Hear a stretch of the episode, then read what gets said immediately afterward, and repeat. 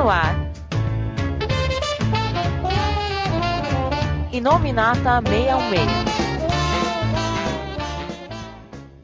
Olá, ouvintes do Inominata 616. Eu sou o Coveiro e, cara, um seriado onde o Jaqueta Amarela fica fodão não podia ter sido cancelado. Eu sou a Kami e eu sei que é clichê, mas não dá pra não dizer Avante Vingadores. Aqui é o Ed e o Capitão América Screw sozinho vale por todos os Screws da invasão secreta dos quadrinhos. Caramba. e Isso é temos um verdade. convi- temos um convidado aqui que é o Diogo. Boa noite, pessoal. Valeu pelo convite. Espero fazer jus ao mesmo. Bom, pra quem não sabe, o Diogo foi nosso coordenador de cosplay no SP com esse ano. Ele é mais puxado pra DC do que pra Marvel, mas como ele ele adorou Desenhos dos Vingadores, também não tinha como não gostar, né? Ele resolveu se candidatar aqui pra participar do Inominata com a gente hoje. Então a gente vai dar aquela pausa de sempre, lermos alguns e-mails e comentários e volta daqui a pouquinho. E-mails.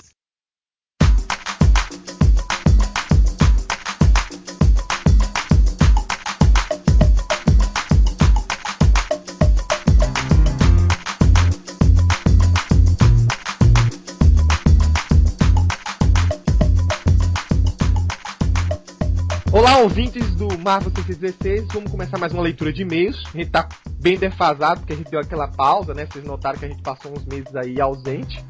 Mas a gente vai tentar ler pelo menos todos que estão na lista, né? A gente escolheu dois hoje, porque não ficar atrasando muito o programa, mas promete estar vendo com mais frequência dois ou três. Eu tô hoje aqui com a Kami. Oi. Então, é, por sinal, Cami, você começa. Eu tenho um e-mail maior pra ler aí, a gente por isso só tá lendo dois hoje. Começa a ler o pequenininho que mandaram, depois eu leio o outro. Tá bom, até porque eu recebo menos. então aqui, quem escreveu o primeiro e-mail foi o Rafael Valente. Ele diz: Olá pessoal, aqui é o Rafael Valente escrevendo novamente. Queria recomendar um podcast falando sobre Os Supremos e Os Supremos 2, do Mark Miller. Aproveitando agora que a Panini relançou o volume 1 e lançou o 2 em julho.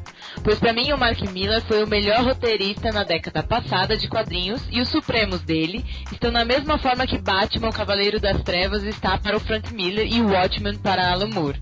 Abraços e até a próxima. Ele colocou num patamar bem alto, né, os Supremos, mas eu até concordo, porque eu adoro os Supremos. Pelo menos até o 2, né, que dizem que depois dá uma decaída, mas eu ainda não li. É, eu quero fazer a comparação do Supremos 3 com o que da DC, pelo amor de Deus. eu não li, né? Mas dizem que dá essa decaída. O 2 já, eu ainda acho um melhor ainda do que o 2, mas ainda gosto bastante do 2. É, a ideia desse Nominata, tem, gente, tem muita gente mandando sugestões pra Nominatas e tal. É bom, continue mandando. Eu não sei se seria ótimo mais pra perto do filme, né? A gente também agora bobeou porque deu essa pausa, poderia ter encaixado nesses relançamentos.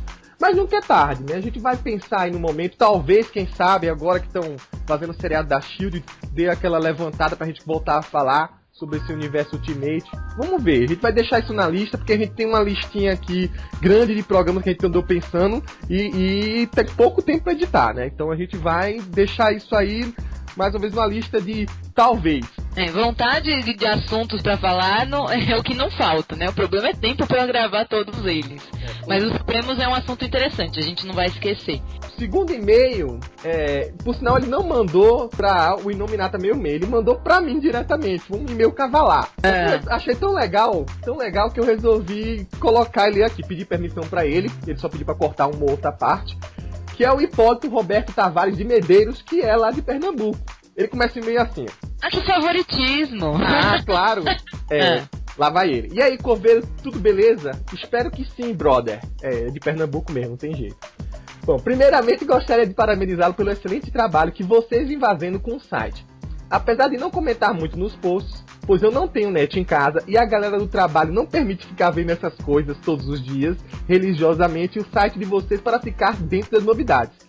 Ou seja, você vê escondido site da gente. Espero que o chefe dele não ouça o nominado. É, eu espero também, né? Pro seu bem. Enfim, Apesar de não nos conhecermos, pelos Inominatas dá pra perceber que você é uma pessoa muito tranquila, humilde e que tenta ser o mais profissional possível com relação às suas opiniões. Espero não ter se enganado. Ele se enganou, porque tranquilo você não é nem um pouco, mas de resto tudo bem. Mais ou menos, né? Tô batendo ali na trave, vai. Mas enfim, depois ele detalhar e discutir um monte de coisa que não vem ao caso. Ele que deu a ideia da gente fazer o Inominato US. Foi a primeira pessoa que falou. Ele colocou assim, ó. Sei que vocês não gostam de fazer podcast com informações inéditas aqui no Brasil. Mas com essa nova fase da Marvel, a Marvel Now, bem que vocês poderiam se reunir daqui a alguns dias para comentar sobre essas novidades. Seria válido também fazer um Inominata sobre a essência do medo e tentar juntar as pontas soltas espalhadas pelas outras revistas. Pegando o que você disse lá no podcast do Terra Zero, também havia pedido ao Bernardo do blog Wismania, o Bernardo que é o editor agora chefe da DC Comics lá na Panini, que fizéssemos uma, um guia de leitura para acompanhar melhor a saga. Espero que vocês continuem com essa garra que possuem, pois com grandes poderes vem grandes responsabilidades. Tudo de bom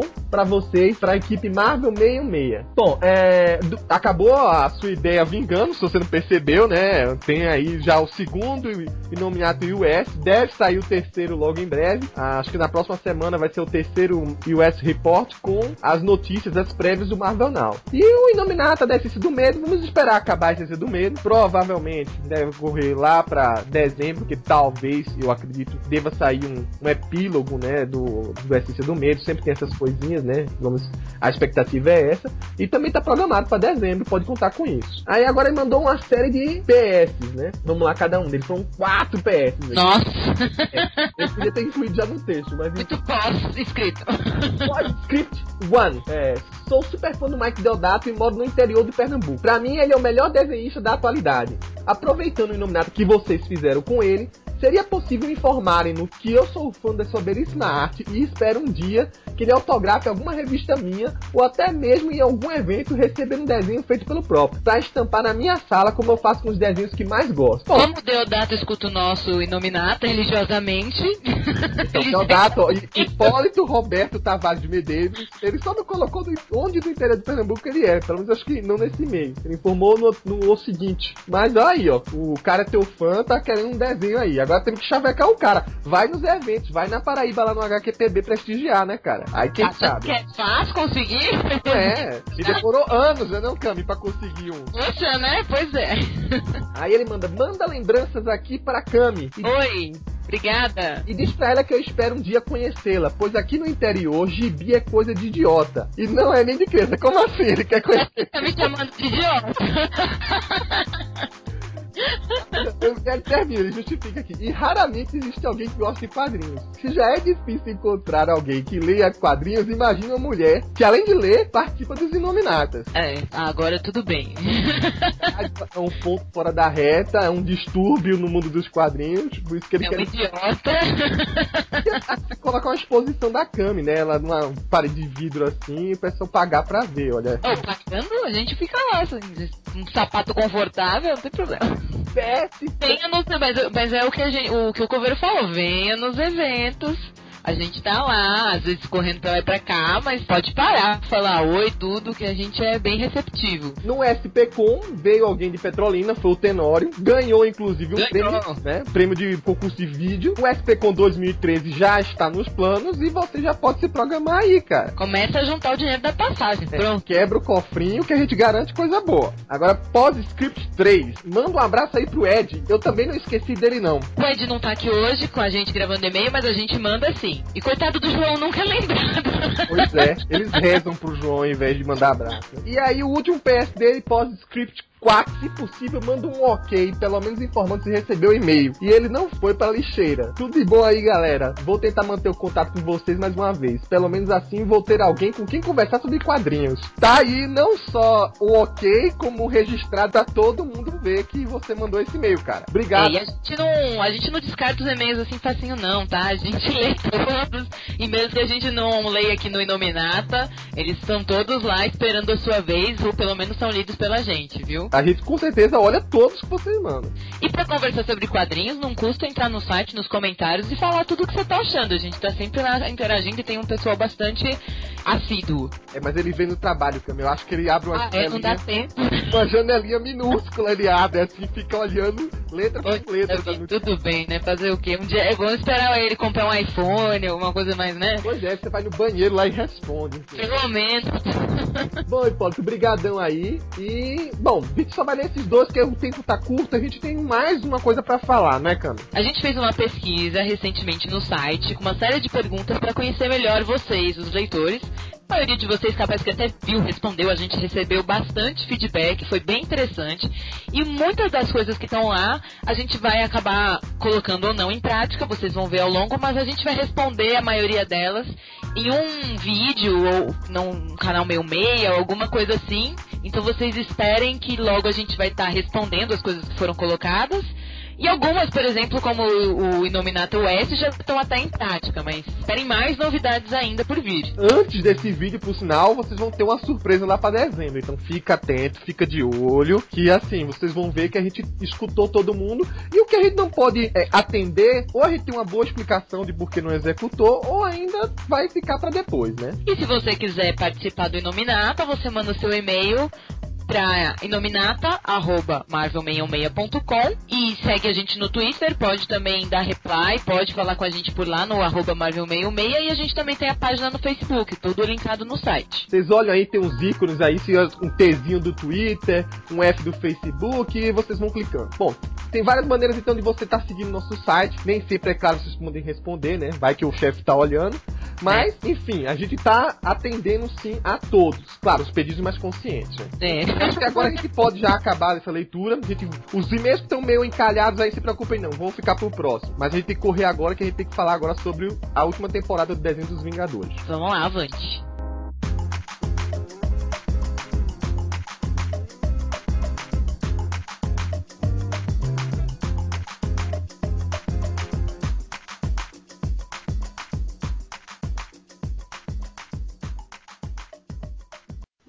And there came a day unlike any other when Earth's mightiest heroes found themselves united against a common threat. On that day, they became the Avengers. The invincible armored Iron Man, Thor, Prince of Thunder, the Hulk, the strongest hero there is, and Captain America, the first Avenger.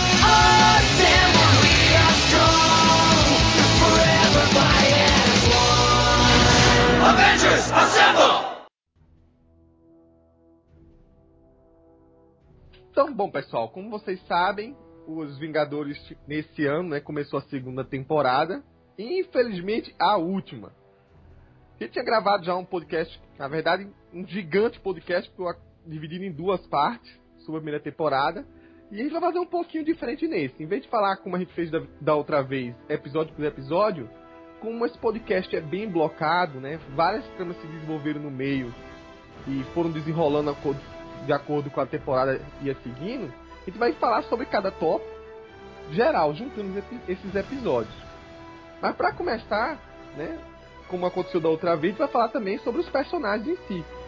Os, pelo menos os novos, né? Então, um dos personagens que foi efetivado como Vingador, né, fazendo parte da equipe e surpreendeu muita gente, principalmente aquele pessoal que já tem uma cisma natural com ela, foi a Karen Davis, que se tornou a Miss Marvel, né? Desde a outra temporada ela tinha já aparecido, né? Só que tinha deixado um plot aberto que ela tinha aparecido surgindo seus poderes. Mas até então não tinha vestido uniforme nem nada. E aí aparece já nessa nova temporada, não só como Miss Marvel, mas também como um agente da espada. Juntamente com outros personagens que já fazem parte dessa, dessa organização secreta, né? Só que é equivalente da Shield espacial. E meio que ela ali, acho que uma posição bem parecida com a da Mulher-Aranha, né?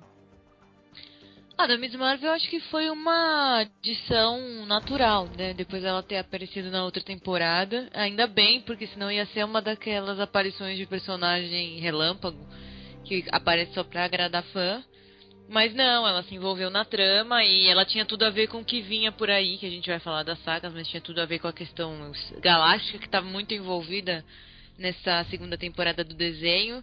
Então ainda bem que não resolveram fazer dela só um easter egg, assim, colocaram ela como personagem e ela rendeu bastante. Achei que a, a personalidade era bastante é, diversa da Vespa, que é a outra mulher da equipe. E então ficou mais interessante. Eu achei que, que ela acrescentou bastante no grupo.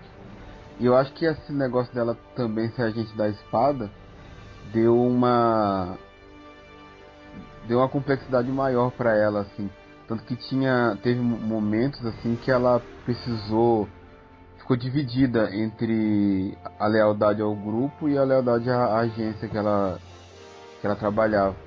Então acabou gerando algumas cenas interessantes assim principalmente quando ficou no ápice lá da desconfiança do, da infiltração e tudo mais.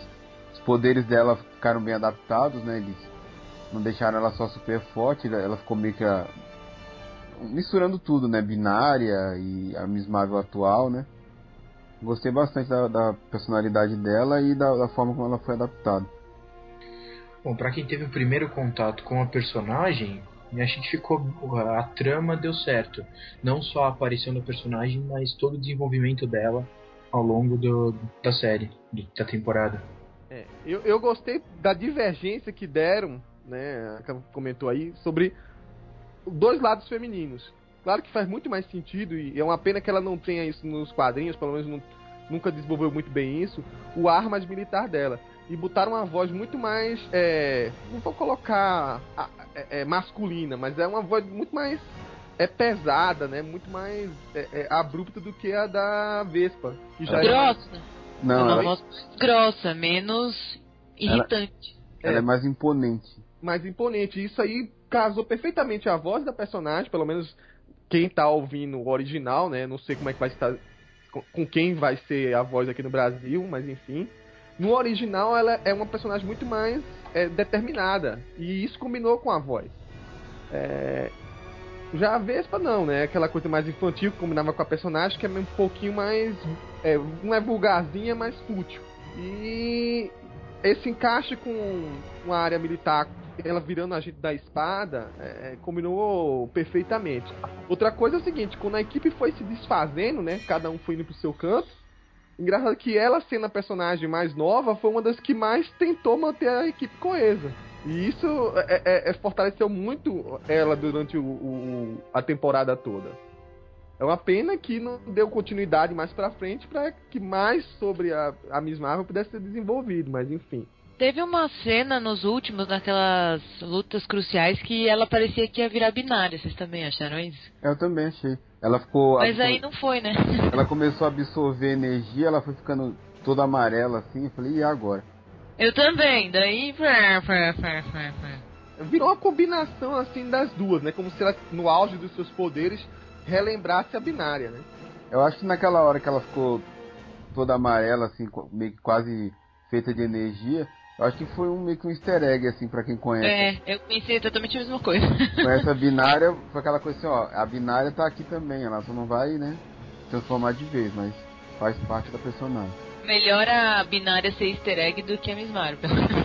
Ah, feito um, o uniforme do Magno, né? Que ele chegou a vestir o uniforme original ridículo dele só pra ter um easter egg ali. Ah, é. Depois ele virou o, o Magno que todo mundo gosta mais, que é só energia única. Ou, ou desgosta menos.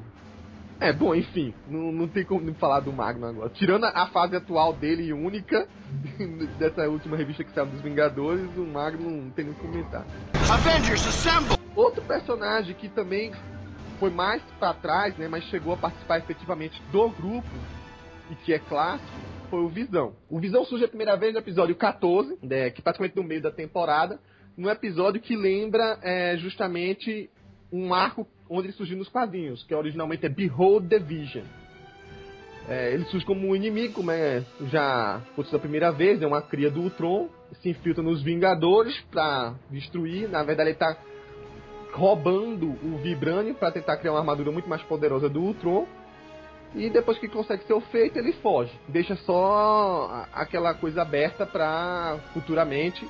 Na verdade, na verdade ele falha, né? Ele tenta só pegar. Ele consegue invadir o complexo do Arma X e ele pega o Adamantio. Só quando ele vai pegar o Vibranium, ele falha e quase é destruído. Aí até o, o Tron fala, ah, você, eu criei você para ser a minha visão perfeita e você falhou, não sei o que. E aí o Tron faz uma armadura só de adamante, que ele ia fazer da Liga dos Dois Metais.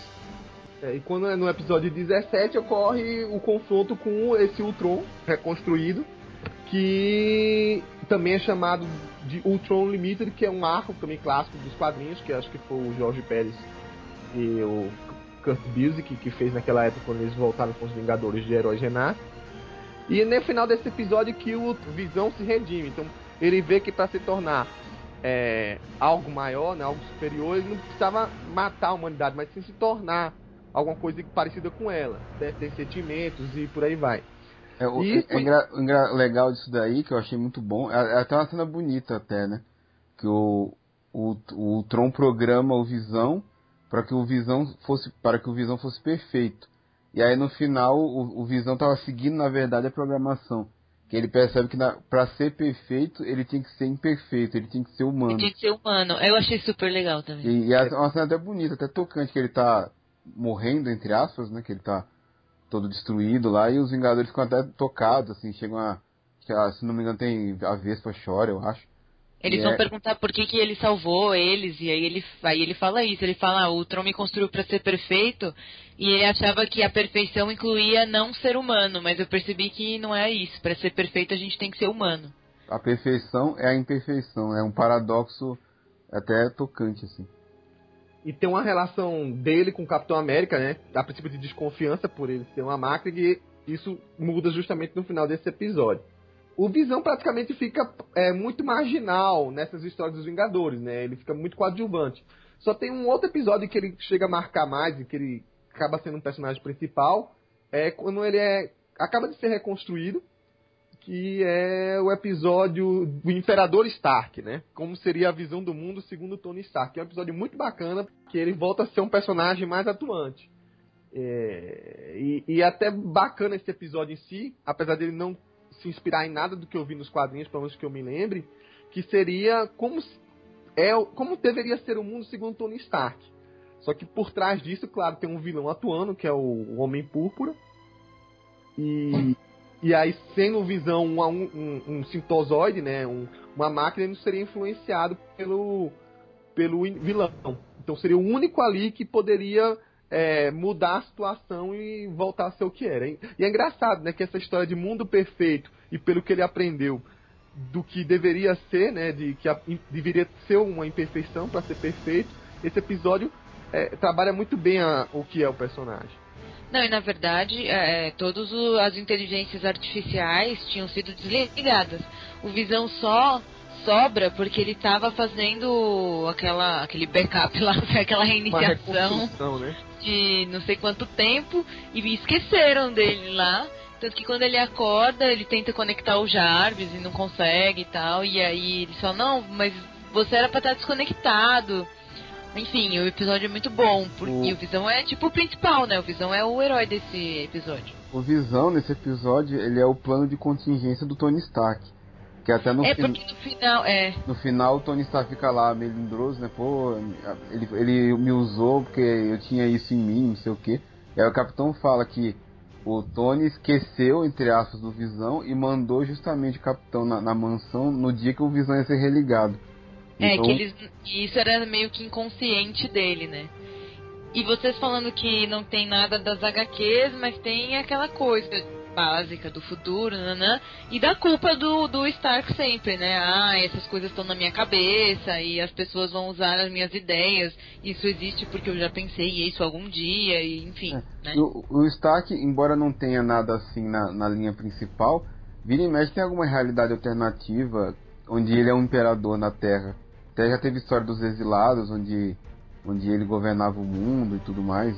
Então, na- nas linhas alternativas ou futuras, também futuro alternativo, né? Acaba tendo um pouco disso. E o Visão era mega poderoso no desenho. Não sei se ele era tan- tanto assim nos quadrinhos, mas assim, naquele primeiro episódio que ele aparece, se ele não se redimisse, os Vingadores não conseguiriam derrotá-lo. Mas ele é forte mesmo, aqueles são todos os poderes dele, né? O Agora é porque faz tudo, não tem os- jeito de o- os atuais roteiristas esquecem isso. E eu também não sei se esse jovem Visão, que é, é o Jonas, que tá nos quadrinhos, se ele realmente tem todos os poderes do Visão. Eu sei que ele tem as lembranças, né, as memórias. Mas como ele estruturalmente é o equivalente à armadura do Rapaz de Ferro, eu não sei se ele tem esse poder de aumentar a densidade ou de ficar é, intangível. Isso nunca vi acontecer.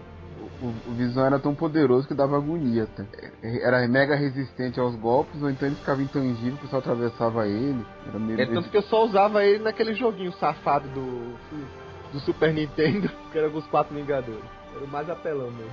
Lembrando um pouquinho daquele desenho mais antigo dos Vingadores, bem diferente, bem, mais, bem melhor o personagem, mais denso, mais interessante, tanto com relação a a trama, apesar de pífia por conta do, do cancelamento da série, mas a aparição dele é muito foda.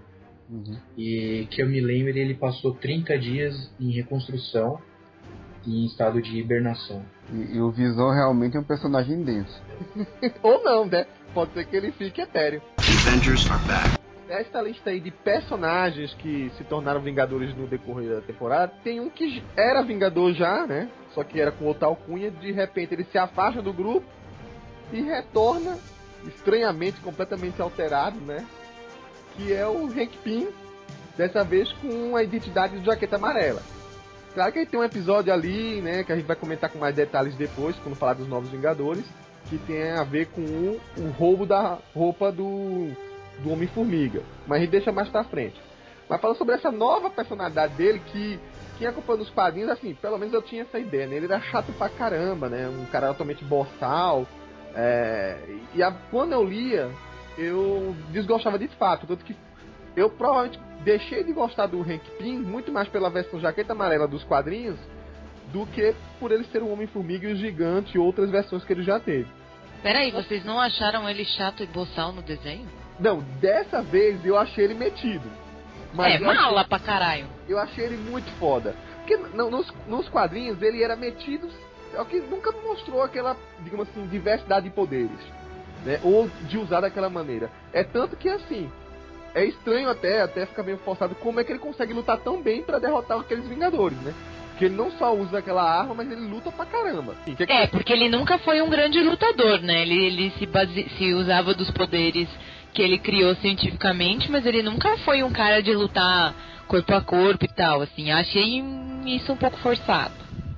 É, uma coisa que eu não, não, curto muito também no Jaqueta é porque no, nos quadrinhos, que, que, eu me lembro, até abordam isso naquele Vingadores Eternamente, o Hank Pym ele meio que tinha surtado e o Jaqueta era uma meio que uma personalidade nova, né? E o, o no, no, desenho fica meio esquisito, assim, parece que ele tá agindo como uma personalidade nova, ele tá mais agressivo e tudo mais. Mas de repente, sabe, é, é muito. Tem uma hora que ele tem que usar o conhecimento científico e é, parece que é fácil pra ele voltar, assim, sabe? É, parece até que o Hank Pym tá fingindo que é o, o Jaqueta. Não, não fica bem claro, assim, que que ele, ele é maluco, assim, parece que ele tá. Não sei, ficou. Quiseram colocar ele como maluco, acho que eles quiseram porque não dava nem tempo dentro do desenho. E eles não queriam terminar uma, uma temporada de. que seria teoricamente a última do desenho, com um personagem fundador principal taxado de maluco. Mas ele é meio que só uma crise dele aparentemente, assim, de uma crise de personalidade, mas não uma personalidade esquizofrênica nova, enfim. Não, chega a ter, mas o, o que o Ed falou é verdade. Tem hora que eles chegam para ele e falam, olha, a gente precisa agora do Hank Pym. Aí, é, ah, tá. simplesmente... Espera aí um minutinho. Opa, sou Hank Pym de novo. Usa um pouco, né? Ele, ele, eles ficam várias vezes assim, não, a gente precisa do Hank Pym, a gente precisa do Hank Pym, e ele não quer nem saber, não quer nem saber, que parte pra porrada. Mas no final ele acaba. É uma coisa mais leve do que acontece nos quadrinhos, porque nos quadrinhos ele fica bolsal e fica vilanesco mesmo. Ele tem ações assim muito egoístas e não permite ser questionado. Tanto que num desses momentos em que ele ataca e, e, e bate na Vespa, né? Ele machuca ela. N não como acontece nos Supremos, mas assim, o equivalente. É, é porque... para aquela época, pelo menos. É, porque e... o negócio é, no fim das contas, é pra criança ver também, né? Não dá pro cara meter, meter tapa na cara da mulher e tal. Teve uma cena dele que eu curti, foi naquela hora da bomba que ele fica lá. Ah, essa é boa. Qual é o nome dela mesmo? Deu branco agora. A Gente Brand? É, a Gente Brand. aquela hora que a gente Brand tá desesperada lá falando pra ele voltar, pra ele desarmar a bomba. Aí no último segundo ele encolhe a bomba e manda um, um microverso, sei lá. Aí ela quase, quase espanca ele de raiva. Fez isso não sei quanto tempo atrás. Isso aí E foi aí ele zoa ela, né? Essa E ele tem um pouco mais de humor. Ele acaba sendo um, um bad boy, né? Ao invés de um vilão. É, seria uma comparação bem extrema, um Sawyer, assim, né? Um cara meio, meio canalha, assim, que tá ali dando uma zoada na galera, né? É, mas ele ficou um pouco mais chato. É, um pouquinho, né? É porque não dá pra Chato, mostrar muito. É que Mas- você não, você não Meu- conheceu dos quadrinhos pra saber o que É, era não. chato. Eu não conheci. Ali era foda. E o meio irritante é a Vespa insistindo, e você é o Hank Pym, você é o Hank Pym, é o Hank Pym. O episódio que ele é, entre aspas, des- descoberto é muito legal. Achei um episódio muito bacana, porque eles não sabem quem é, né? E embora aí a Vespa fala que é e ninguém acredita, enfim. Esse episódio foi muito legal, mas depois, toda a par, todos os outros episódios que ela fica falando pra ele voltar a ser ele mesmo, aí fica meio chato essa parte. Dá a impressão, A Vespa em dá a impressão né? que o Jaqueta tá fingindo que é outra pessoa pra, pra a Vespa largar do pé dele, né? Pois é, né? Pra se separar. Mas a Vespa em si, nessa, nessa temporada toda, ela ficou mais chatinha. Porque ela tá muito em volta dele, né? Porque antes mesmo dele virar o Jaqueta, ele, ele tinha saído da equipe e tal. Então tem. Tá- tem vira e mexe, ela tá meio que lembrando dele, ou, ou- tentando falar com ele pra ele voltar, né? Antes mesmo dele virar, surtar, né? É que ficou estranho, porque a temporada anterior todinha, ela era a pessoa aventureira que queria que ele fosse mais heróico, mais gostasse mais disso. E ele, de interior, pelo menos a princípio, não era desse lance. Quando ele me- finalmente fica, ele fica muito foda e ela que fica chata. Aí fica um contrassenso. A aparição, a suposta morte do Hank Pym e a aparição do Jaqueta foi um lance que ficou muito bom. E você acha que eles tivessem esperado mais um pouco pra mostrar a- que era o Hank Pym mesmo tal, poderia dar um, um arco pra colocarem, não sei, mais coisa. Você que não que é mais DC e conhece pouco, perso- menos os personagens da Marvel, você curtiu Jaqueta Amarela, essa versão pelo menos? Ah, eu não sei com quem comparar, mas ficou dinâmico o personagem, não ficou que nem era o Hank Pym mesmo, que ficava naquele dilema. Será que eu faço, será que eu não faço? Um lance também, que eu não sei se o Diogo, por não conhecer, talvez tenha ficado meio receoso, é que quem conhece o personagem sabia que aquela arma que estava atirando estava diminuindo as coisas, que era óbvio pra quem conhece o personagem. Mas quem não associa isso tava achando que ele tava realmente virado na cachorra e atirando e eliminando as pessoas, né? Você teve esse choque, esse conflito, Diogo, ou você já sabia o que estava acontecendo? Se levar em conta que qualquer editora de quadrinhos não mata os vilões, apenas dá um jeito deles sumirem temporariamente, se você assumir isso como uma verdade, não, não é chocante. Engraçado que ele ia prender aquela galera no, naquela, naquele lugar, aquela prisão que ele fez lá. E quem que ia alimentar aquela galera? Eles iam morrer, né? Daqui a, ia passar um Quem que tempo. colocava na cela, né? Que eles se prendiam sozinho. Quando tinha um Ultron, ele era o carcereiro, mas e agora? É, porque eles estavam presos, né? Mas quando o Thor, o- ele jogou o Thor lá, depois, assim que o pessoal chegou lá, o Thor tava solto andando por lá, né? O Thor não É. tava numa cela como os outros. Não tinha carcereiro mais. É autoempacotamento. É, é o primeiro furo do desenho. Olha lá, eu tenho outro. The world needs the Avengers. Bom, é, eu acho que esses três formam os novos realmente Vingadores. Só que, paralelo a esses personagens que acabaram fazendo parte da equipe principal, surgiram o que a gente achou um belíssimo easter egg, né? Que são os realmente novos Vingadores. Fazendo paralelo com os quadrinhos. Em que inclui o Luke Cage, o Punho de Ferro, o Homem-Aranha, o Wolverine. Acaba entrando no coisa mais recentemente, né? Os personagens se unem para dar um fim naquele plot do Kang que tinha sido deixado desde a última temporada, né? De que os Vingadores eram a, grande ameaça, principalmente o Capitão América. E ele consegue dar fim neles, ou temporariamente. Só que ele não contava que o Stark tivesse uma diretriz de reserva, né? De chamar Vingadores é, é, te- temporários, que seriam os novos Vingadores, pra tomar o lugar da equipe principal se tivesse uma ameaça desse nível que eliminasse ou matasse ele. Cada um desses surgiu em episódios diferentes, né? O Homem-Aranha teve um episódio à parte, junto com o Capitão América, bem bacana por sinal. Luke Cage, Punho de Ferro, é, surgiu naquele episódio que a gente comentou anteriormente, que onde roubam a, a roupa do Hank Pym, e até surge o, o, novo Homem-Formiga, que é o Scott Lang. O Wolverine, bom, Wolverine tá de qualquer canto, ele apareceu sem explicação nenhuma.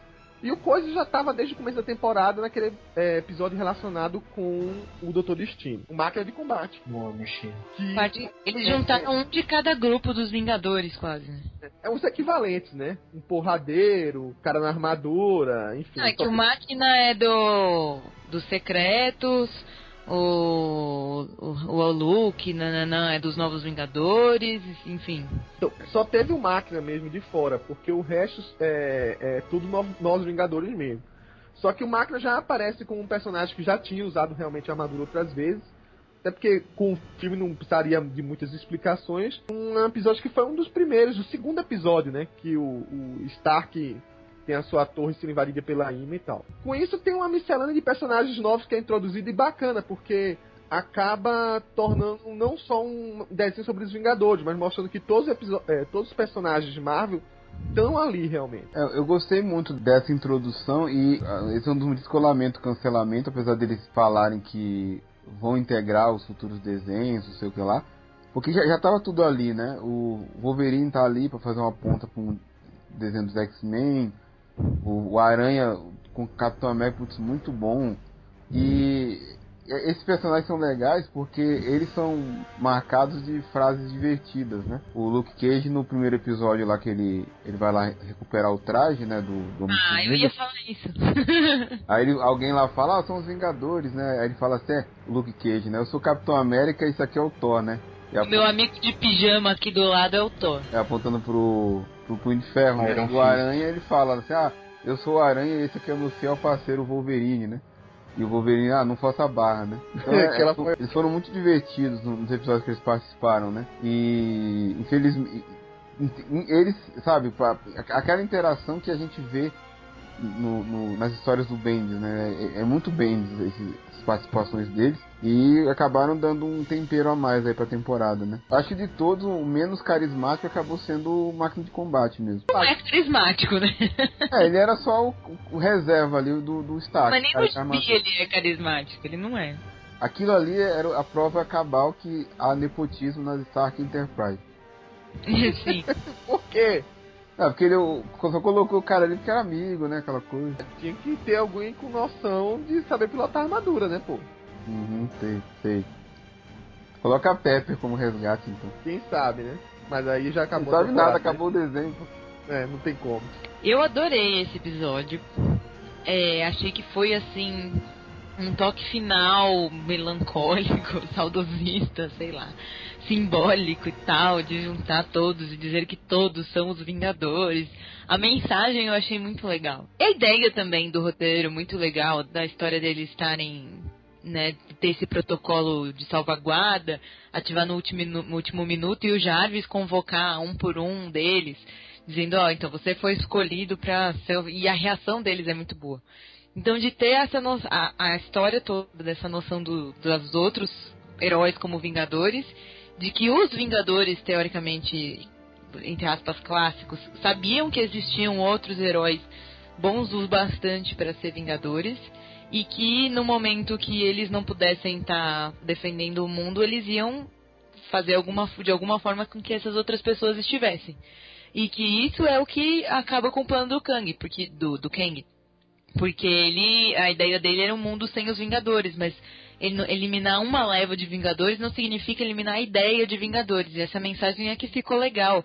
Pra, enfim, encerrar, infelizmente o desenho está sendo cancelado. Tomara que não se saia muito do que eles falaram, que talvez não seja tão diferente o próximo, mas ficou legal como uma forma de encerramento com, com toda essa simbologia dos outros heróis e a interação deles hum, muito legal e todos os heróis que são vingadores na- nas HQs. Eu achei que foi uma puta ideia. Bom, levando em conta que eu só tinha visto cada personagem separado, ainda assim, fora o Luke Cage o, o Punho de Ferro só no desenho atual do Homem-Aranha, ahn, a, a forma como foi apresentado cada um ao longo da série foi bem legal e esse episódio que aparece a junção deles para criar uma ah, mais uma super equipe, algo que já provavelmente era conhecido por conta de já ter ah, Quarteto Fantástico, X-Men naquele mundo, mesmo que o Kang tirasse uma equipe, de algum jeito iam, ia surgir alguém para substituir e derrotar os vilões nesse, mundo pós, é, sem Vingadores ou pós-Vingadores. Se vocês notarem bem, vão ter vários pontos que foram abertos e que e, hum, acabou ficando sem encerramento. É, um dos que a gente vai comentar mais pra frente é até a parte de Asgard mesmo. É, personagens que fizeram pequenas participações, feito Bill Raio Beta, e que ia provavelmente se desenvolver numa, trama do Surtu, que não se encerrou, né? Ficaram todos assim, meio que perdidos. É, e, e a, a, Guerra Civil, né? Que e a Guerra sendo, Civil no segundo episódio, né? Tava sendo toda desenhada a ideia da Guerra Civil e ficou por, por isso mesmo. Provavelmente essa, esse aumento, né? Que ficou até meio inchado, né? De personagens sendo introduzidos nessa temporada deveria desencadear uma terceira temporada que eu acho que ia acabar sendo a Guerra Civil. É, porque para ter a Guerra Civil com sentido, teria que ter muita gente para poder ter dois times, né? A Marvel é, colocou esses personagens tipo Quarteto Fantástico, é, Doctor Doom, o próprio Wolverine, o Homem-Aranha, para ver o que o público acharia do, do character design desses personagens nessa série, para quem sabe dar continuidade a isso, uh, criando novos desenhos. Porque, sinceramente, se você não levar isso em conta, a Marvel não teria por que colocar esses personagens além da Guerra Civil, porque não tem o direito deles uh, de cinema. X-Men, Quarteto tal, eles não têm direitos autorais para fazer os filmes. A ideia realmente é que o universo seja expandido, inclusive no na Disney XD, né?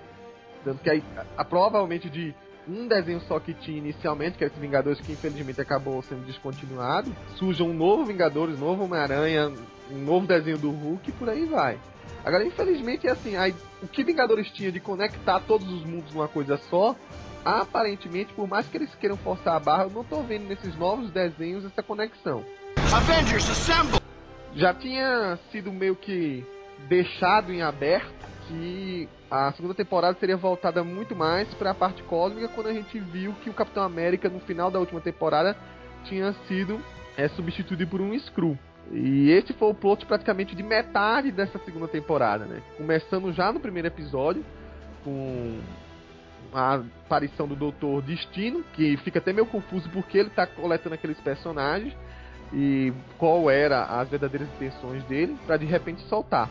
Até que a gente vê que ele também está se preparando para a possível invasão Skrull. Infelizmente, eu não sei porque colocaram ele relacionado aí e se não desenvolveram mais pra frente ele participando de alguma maneira, né? Dando uma dica ou algo desse tipo. Mas foi bacana pelo menos para dizer que o Quarteto Fantástico estava integrado no episódio aos poucos você vê que assim, muito mais focado no umas coisas sutis de é, movimento do Capitão América, né? Ele é, é, fazendo um olhar ou fazendo uma ação meio duvidosa, você via que a trama estava transcorrendo para justamente ocorrer a desunião do grupo. Mas só ocorre de fato quando é, acho que no sétimo episódio, a, o Nick Fury surge para colocar o, o, o, Tony Stark em dúvida, né? O episódio chama-se Em Quem Você Confia, que foi o mote principal da invasão secreta. E que jogando essa bomba na cabeça do Stark, aí ele enlouquece e não sabe mais o que faz, né? Acaba acusando todo mundo e resolve que o melhor seria desfazer a equipe. A trama ocorre marginal e se finaliza em dois momentos diferentes, né? Um é focado no espaço, onde mostra o, o, o Capitão América original, né, o verdadeiro, se rebelando e conseguindo é, é, sair da prisão e juntar um grupo meio assim até improvável, né, para servir como força-tarefa da Terra para combater do lado de cima o, a invasão. E já na Terra, na parte da infiltração mesmo em si, ocorre um episódio muito parecido com o começo da, da invasão secreta, né? Onde uma nave Skrull cai, os, os personagens são exatamente iguais aos Vingadores, ninguém sabe quem ataca e quem é o verdadeiro. E, enfim, aí Thomas se resolve a trama aí. Ed, você que é uma pessoa que tem um, boas lembranças e assim uma alta defensora da invasão secreta nos quadrinhos, comparando as duas, o que você achou? Olha, eu até comentei no, no Facebook que finalmente a gente podia dizer que tinha uma versão boa da invasão secreta. Como eu falei na, na abertura aí, né, o Capitão Screw, ele sozinho vale por todos os Screws da invasão secreta original. Porque ele estava totalmente integrado naquela, naquele esquema de destruir a equipe por dentro. E em, em, alguns momentos você, se você não. Você até esquecia que aquele não era o capitão, porque ele realmente participava das lutas e. Como, como a Mulher-Aranha no, no, no, começo, né? Na, nos Novos Vingadores. Era um membro normal da equipe, né? Só que ele tava ali, né? Semeando a discórdia. Ele fez o Hulk se integrar.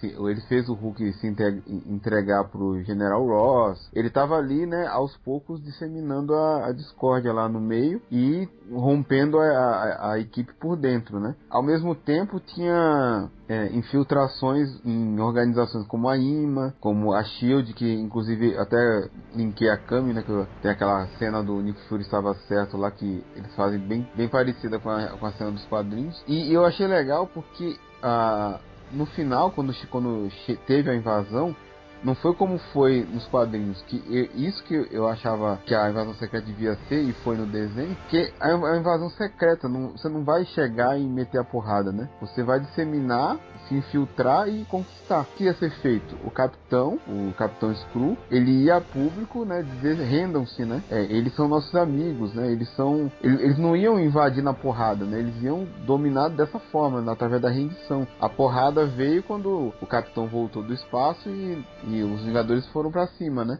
E aí teve a derrota. Tanto que, pelo que eu soube, teve gente que reclamou que a invasão foi resolvida em um episódio, mas na verdade não foi. A invasão ela foi acontecendo durante é, dois episódios. O, o, que se resolveu do, no último episódio foi a luta, né? E isso que foi o ruim da, da invasão dos quadrinhos. Foi uma luta de oito meses. Então, e, e eu gostei da, da, da, invasão, achei interessante.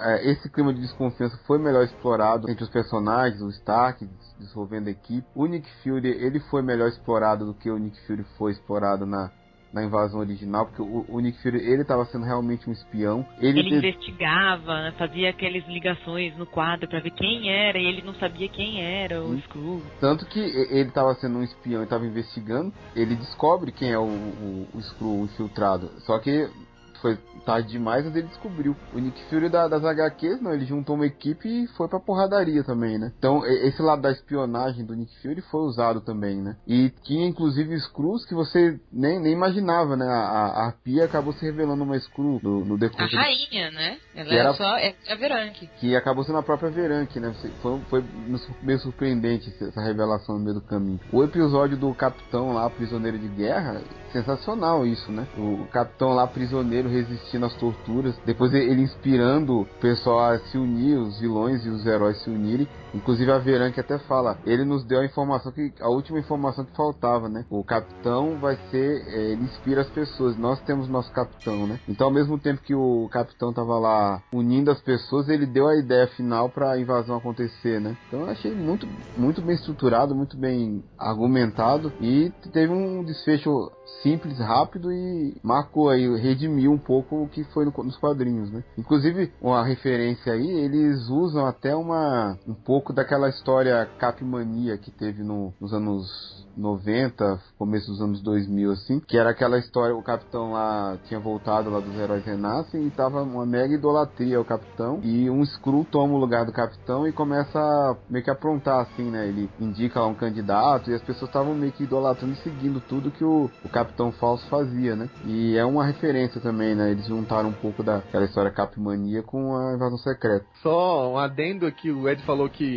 o Nick Fury da outra vez procurou montar uma equipe pra porrada, dessa vez não teve créditos, mas pelo menos teve uma menção honrosa pra Tremor, né? É, a Tremor tá ali, né? De, de papagaio de pirata, né? Que ela não faz muita coisa, né? Tá ali. tá de capanga ali, né? Tá de Hobbit, né? Ah, ah não tem muito o que acrescentar, eu concordo em. Como diria um aluno da minha mãe, gênero número igual, como o Ed foi a invasão secreta que a gente queria ter visto nos quadrinhos, né? É, toda essa questão da espionagem, toda essa questão de, da, do, do Capitão América ter aquele agente infiltrado que vai fazendo os Vingadores se separarem, vai implementando aquela semente da, da discórdia lá dentro, com cada coisa que ele faz, na hora que ele fala assim, não, vamos atacar. E todo mundo fica, meu, como assim? Ele, tá, mas ele mandou atacar, vamos atacar. Enfim, E tu, foi o que o Ed falou. Foi muito bem feita, muito bem escrita. Infelizmente era o que a gente queria ter visto nas HQs e não teve, mas pelo menos a gente viu em algum lugar. Bom, Invasão Secreta, eu não vi os quadrinhos, conheço bem por alto. Sortudo, sortudo. Me pareceu uma boa saga. Se, no caso, se os quadrinhos, é, como o Ed falou, é diferente. Se fosse parecido, talvez tivesse até mais. Não sei se teve êxito ou, ou não quando foi lançado mas poderia ter mais êxito e também estivesse um uh, não seria mais aberto, mas mostrasse melhor a parte de espionagem do Fury atrás de quem eram os Skrulls. É, o que eu achei fundamental ali pra invasão quase dar certo foi justamente nesse episódio que o, o Stark dissolve a equipe, né? Que dissolve mais ou menos. E você vê que assim, se vocês perceberam, a cada abertura, algum membro se afastava, né? O Hulk foi o primeiro, e aí sempre tinha no finalzinho o, o grupo meio em, em, em, sombras, né? Da equipe do, do, episódio. Não sei se vocês notaram. Sim, tanto que o episódio que tem Novos Vingadores aparece, o Iron Fist, o Cage e tal. Então, vocês notaram isso, Ed Cano? Na abertura? Na abertura, quando aparecem os Vingadores em sombra, assim, o Ado Avengers, ele vai diminuindo assim, aí você vê em sombra a formação. Só que durante a invasão secreta, a coisa que eu achei mais curiosa é que quando o Hulk foi eliminado, ele sumia da formação dessa abertura. Ah, quando, ah não, vi isso não. Quando o Stark saiu, você viu? No, não, o, é. o, a abertura ela tava meio que seguindo um pouco o, o que tava acontecendo. Tanto que o episódio do Thor lá com o Bill Raio Beta só tá o Thor na abertura. Então, aí nesse. Ah, é? Nossa, não reparei nada disso. e aí dos Vingadores você vê que ele vai, vai cortando a equipe. É tanto que quando ocorre a invasão secreta, me recordei, mas praticamente só tá a Vespa, a Miss Marvel e o, o Pantera já era. Gavião. E o capitão, o capitão tava, né? E o Gavião são praticamente quatro membros. E, e, e a Miss Marvel, no, no meio do processo, também desiste, né?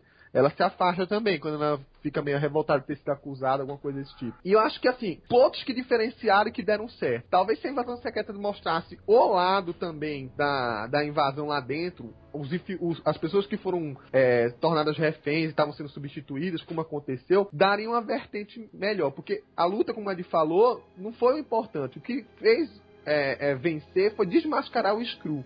E quem desmascarou o Skrull foi a volta do Capitão América, que e, inclusive era um personagem muito mais impactante é, é, ser o Capitão América, o Skrull infiltrado, do que a própria é, Mulher Aranha, né? Que ele era como líder e ele como símbolo do país. Exato. Tanto que tanto que tem um. O, quando o Stark. Que o Stark que é, sempre foi o líder no desenho, né? Quando o Stark debanda e sai, eles viram e falam assim: ah, pro capitão, né? Você vai ser o líder. Aí eu pensei, putz, que merda, né? Deram a liderança pro, pro infiltrado. Então, o, o personagem infiltrado também foi muito mais relevante do que a Mulher-Aranha, né? Então, o personagem é, é, seria equivalente a, a. sei lá, substituir o Xavier, por exemplo, ou o Ciclope, né? Se fosse os X-Men, por exemplo. É o cara vital ali, o cara que tá na frente né? Não eu é fico um... pensando se se todos os erros da HQ serviram para fazer tão bem agora ou, se de repente se fosse roteirista é o, é o Yost, não sei se teve mais alguém escrevendo com ele. É Christopher Yost.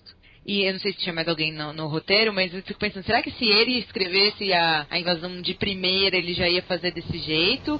Ou será que ele se baseou em tudo que ele também não gostou do Bendis e, e fez as coisas diferentes? Também não sei como, quanto quanto disso também já não foi crédito, entre aspas, da, da HQ ser ruim. Às vezes é, é, é, é decisão mesmo que o desenho se feche dentro dele mesmo. É tanto que é difícil, nesse, durante essa temporada, ter um desenho que seja uma continuação. Acho que isso ocorreu mais no final. Então, é, isso é meio que uma, uma decisão que eles têm que tomar, que é totalmente diferente dos quadrinhos. Quantos quadrinhos eles querem esticar e dividir para várias revistas para justamente vender mais, você nota que o desenho tem outra política. É... Não, mas não só isso, né? Mas toda essa questão que a gente tá falando, do infiltrado ser o capitão, da questão da parte mais espionagem do Nick Fury, enfim, todos os erros da HQ corrigidos no desenho, será que o Yost achou esses erros também e quis mudar, ou isso já vinha da vontade dele? Isso que eu não sei. Provavelmente a, a, a invasão secreta é muito mais criticada aqui no Brasil que lá fora, acreditem. Ela, tanto que vocês não devem estranhar, porque ela é tanto referenciada em outros lugares.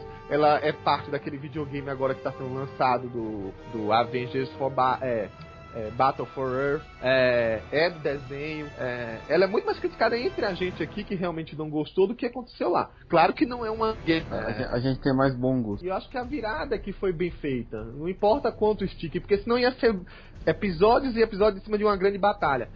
Pode ver o seguinte, quase, ou praticamente nem trabalharam o tal dos Super Screws. Graças a Deus. Não tinha, não tinha interesse, né? De Screws gigantes, Screws, Screw com o poder de todos os Screws, enfim. Que Isso foi, das, deixar que, foi, de lado. que, foi uma das, que foi uma das maiores galhofas da, da série original, né? Esse monte de Screw multicolorido aí. Screw Galactus. Screw Galactus foi de ferrar a alma, né? Isso foi praticamente deixado de lado, né? Você vê. E, e por quê? Porque como é a primeira vez que os Screws estão sendo apresentados, é, não importava é, eles serem os indetectáveis e os mais fodões, porque eles já foram derrotados antes por qualquer herói. Então dessa vez, é, eles são personagens novos pro público. Então não tinha Wolverine pra captar cheiro ali. Então era muito fácil eles burlarem os humanos. Então dava pra trabalhar, digamos assim, é, é, os Skrulls pela primeira vez.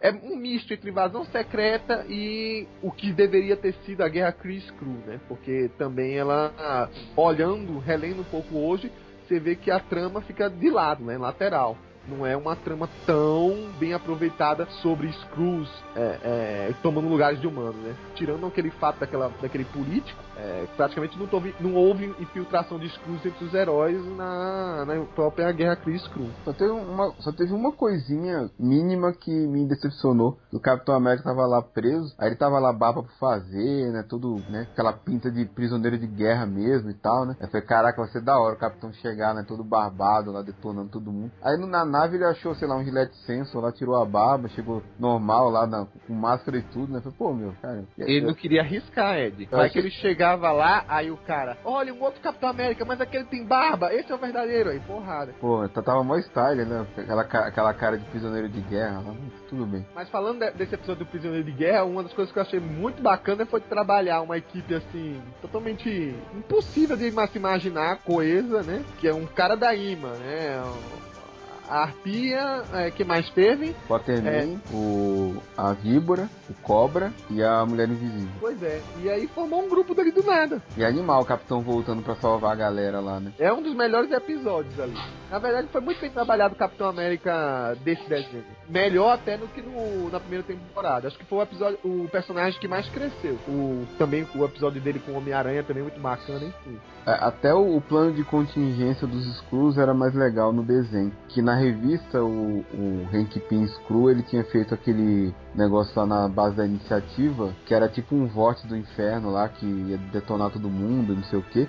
E no desenho, não, eles tomaram a IMA, tinham infiltrado na IMA, e basicamente eles colocaram um negócio no satélite, no satélite que se du- tudo desse errado, se o plano de conquistar através da rendição não desse certo, eles simplesmente iam matar todos os humanos. O que faz muito mais sentido, né? Do que criar uma vez pra bomba. É, queremos conquistá-los. Não, não, não vai dar, pela rendição não vai dar, então a gente faz um genocídio planetário pronto. Bem mais, bem mais interessante do que foi no gibi, né? E um genocídio é, planetário é muito mais a cara do Yossi, né? Sim, com- ah, com certeza. Com certeza. Ele, é- é- é- só de graça ele ainda mostrar alguns novos X-Men caindo moto só de easter egg, assim, só pra se divertir. Um ônibus escolar sendo destruído por aí. É. That's not gonna happen. O outro lado da moeda a gente vai deixar pro final. Né? Vamos falar de outras subtramas que apareceram no começo, né? Por exemplo, o Hulk Vermelho. Um personagem que até, não sei agora, né? Pelo Jeff Parker, as histórias melhoraram um pouquinho, mas muita gente não gosta. Ele praticamente foi envolvido em três episódios na trama, né? Primeiro, foi o episódio 9, que é o que a gente viu que afastou o Hulk Verde, né? E, e surgiu ele é, meio que se passando como um Hulk qualquer, causando a maior destruição. Depois, que é o, o Código Vermelho, que já é já mais no final, episódios e episódios depois, né? E o Homem Mais Perigoso Vivo, o episódio 20 e 22. Onde ele, primeiro, se passa como um vingadorzinho legal, né? Um Hulk bacana, talvez fazendo uma referência com a sua participação atual nos Vingadores. E depois o pessoal descobrindo toda a trama envolvida, caçando ele e revelando quem era finalmente o Hulk Vermelho. Que- E Fiquei, fiquei chocado com essa revelação. Pois é, o grande mistério da temporada do Jeff Loeb nos quadrinhos se repete finalmente. Quem é, quem é, quem é? Que é o General Ross. E aí, Eu fiquei com medo se eles iam mudar algo, e aí eu fiquei, na verdade, apreensiva. Putz, será que é? Será que não é? Será que eles vão dar outra pessoa? Será, Ed, será que é a Betty Ross, né? De repente, Caraca, testosterona.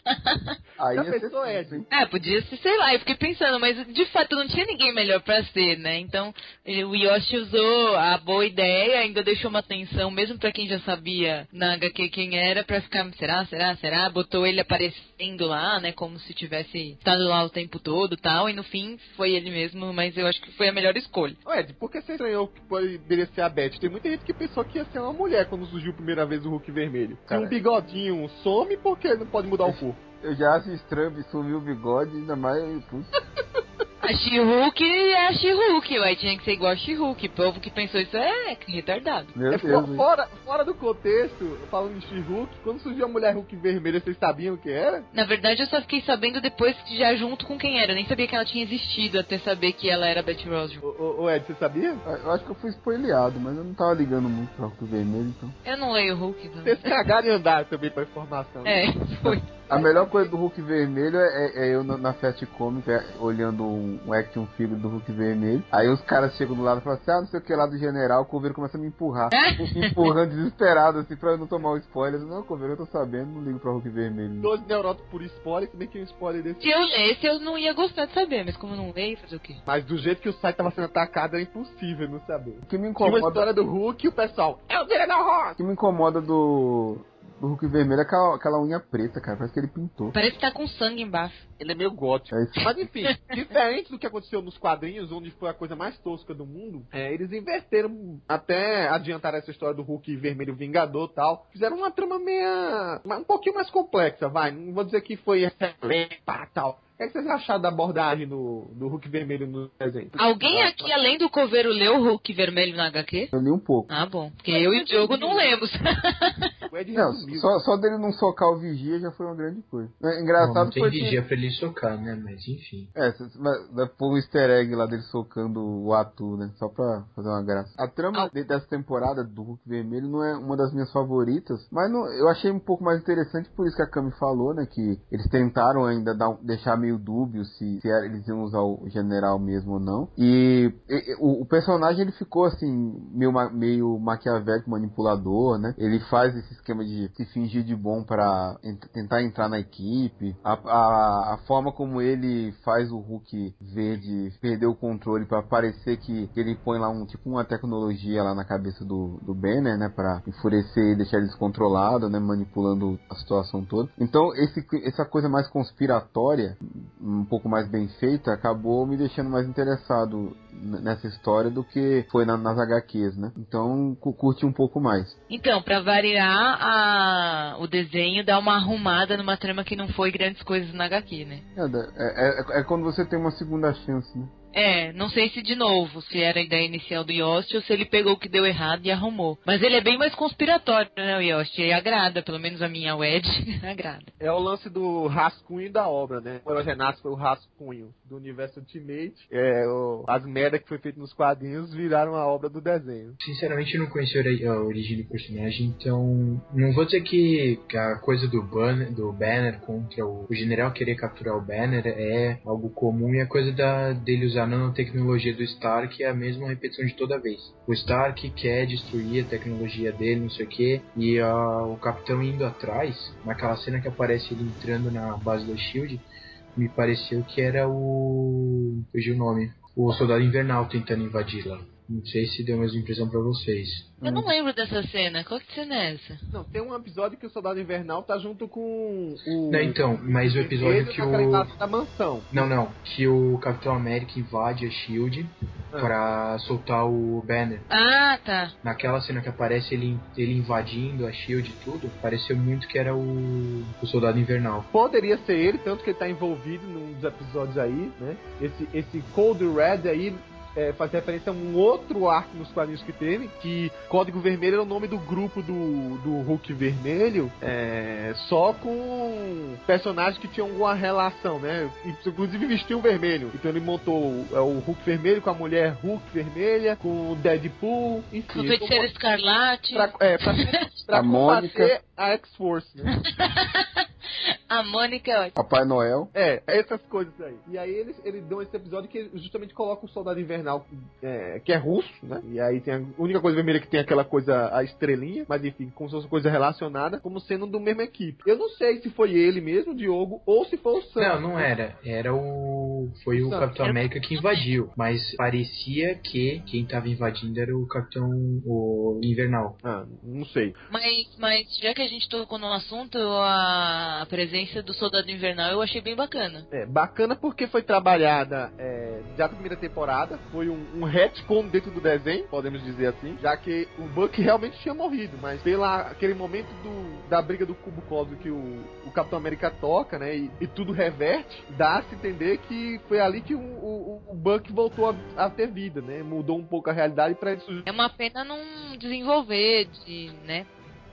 Colocar a opinião pública contra os Vingadores, que curiosamente é uma coisa que deixaram acontecer no final do filme dos Vingadores em si, né? Você vê que tem, quando aparece a televisãozinha, um dos caras tá se revoltando, porque eles salvaram a cidade, mas ou eles destruíram. Que vez ou outra acontece de disso ser tratado no, no, nos próprios quadrinhos. Tanto que um dos motos da Guerra Civil é esse, né? De deixar uma equipe atuar de qualquer jeito, sem saber se ela é realmente um- uma coisa boa ou ruim. É o, por exemplo, o moto que motiva na atual revista do, do- dos Vingadores, né, o Magnum a se revoltar, né? Os Vingadores eles salvam ou eles causam as próprias é, desgraças que eles têm que salvar depois? Isso acabou sendo trabalhado no começo da série, só que a gente, vê, pô, o que é isso? Quem é esse personagem que tá atuando aí? É, é- é realmente um político ou não? E aí a gente vê que é o Caveira Vermelha e se abre todo um leque pra desenvol- desenvolver futuramente o Soldado Invernal, né? E quem sabe até se houvesse uma terceira temporada, um novo Capitão América. É, o, o Buck ele foi bem desenvolvido nessa temporada. Ele apareceu assim relativamente pouco, mas foi, foi bacana. Ele teve um bom desenvolvimento. Teve aquela dúvida se era ele que tava é, ligando aqueles robôs lá, aqueles projetos lá de juízo final, mas ele tava tentando impedir, né? Então achei, achei bem desenvolvido o Buck. Talvez pra ficar mais rápido, tirar esse lance de controle mental dele, né? Ele. Ou, ou pelo menos ele, ele se salvou rapidamente. Bastou olhar pro Capitão. Bastou olhar pro Capitão América e ele viu que tava. Tinha alguma coisa ali. Mas era algo, algo que ficou.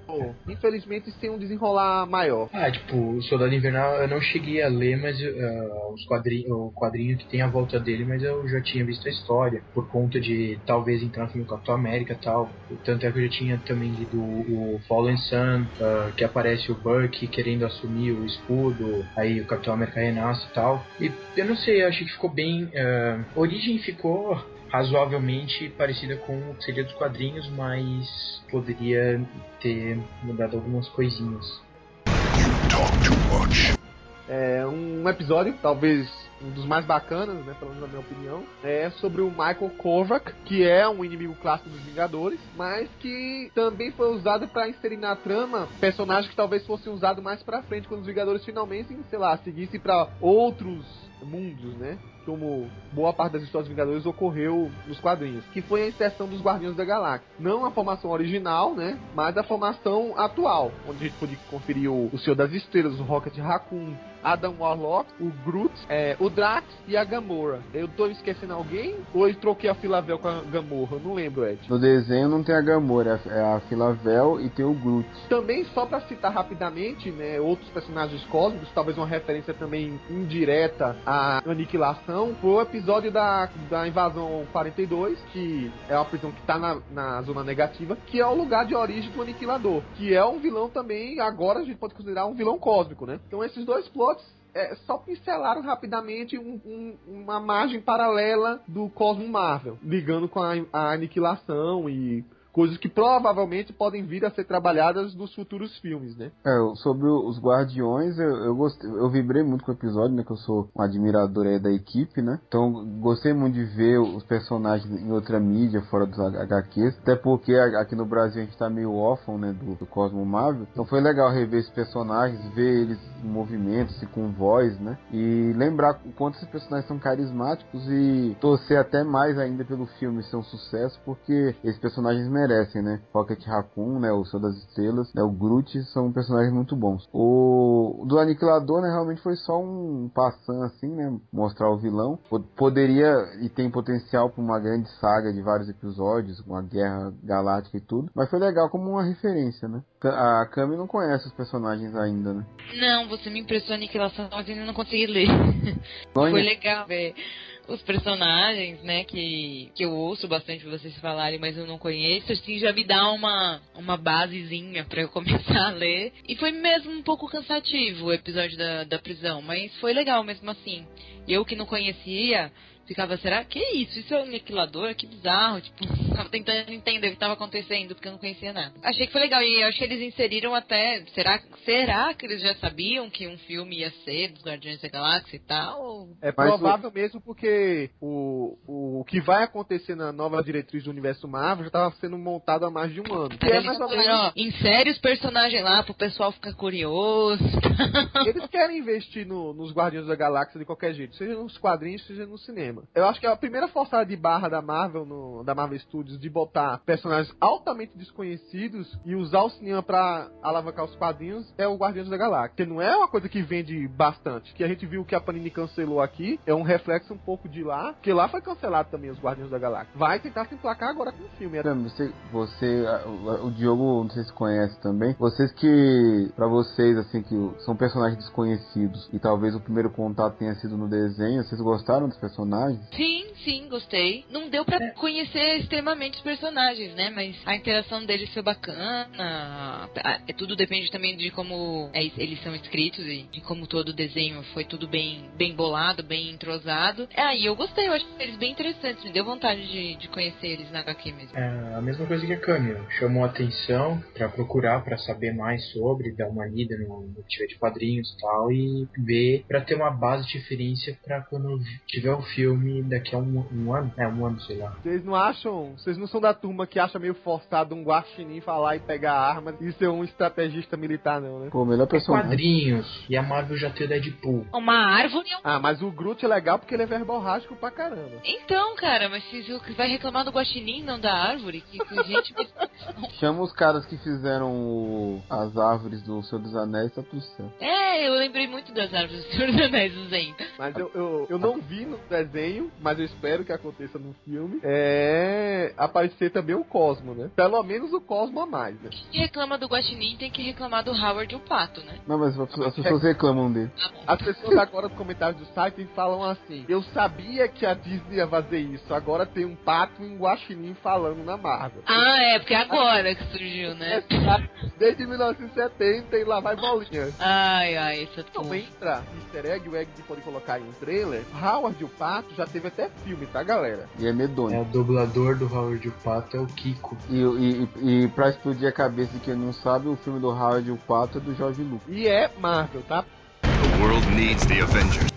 Não vale nem a pena esticar porque acabou não tendo resolução, mas eu só quero comentar aqui que a famosa saga do Surtu, que foi uma das melhores do Thor, a fase do Walter Simonson, estava sendo trabalhada né, no meio da história, né? Inclusive, é engraçado que o nome das três histórias que estavam relacionadas, né, tinha alguma coisa a ver. Uma era o Atos de Vingança, que teve um, uma conexão do Atos de Vingança com nessa fase do Walter Simons, onde pela primeira vez aparece o Surtu e a Encantor, que estava procurando é, é, se vingar do Zemo, na verdade, né? Que os dois não se bicaram no final da última temporada. Ela acaba, é, no final, se transformando numa arauto do, do Surtu. Mais pra frente, no episódio 8, a gente tem a introdução de um personagem já clássico do universo do Thor, que é o Bill Raio Beta. E aí, tudo se dirige para que vá ter no final um uma resolução dessa história. É, ela é praticamente deixada de lado por causa da invasão secreta, mas assim, a Encanto volta a aparecer em dado momento. O Thor tenta até convencer ela para ela se livrar daquilo, porque querendo ou não, ela é uma personagem da mitologia de Asgard, não um demônio, sabe que tem alguma coisa estranha com ela, mas ela se afasta. Ela volta a aparecer só para libertar o Loki da prisão dele e é, desenrola um episódio até muito curioso, é, até fora de qualquer coisa que a gente esperava dentro dos Vingadores, e que ela transforma os três Vingadores principais, a Trindade dos Vingadores, em personagens sem poderes.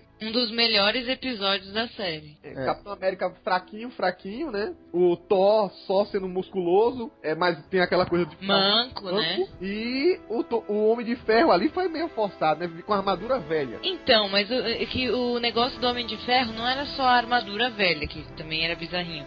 Mas era porque ele não conseguia acessar a parte da- do cérebro dele que era inteligente, assim, que conseguia fazer alguma coisa ali com a máquina e tal. E eu achei isso bizarro, porque isso não é um poder dele, né? Isso é uma questão humana dele. Eu Mas- acho que ele sem querer apertou o botão dele que apagava os registros da É, que dele. apagava o neurônio. Aí essa, essa ficou um pouquinho forçada, mas mesmo assim eu achei que o episódio foi muito legal, muito interessante.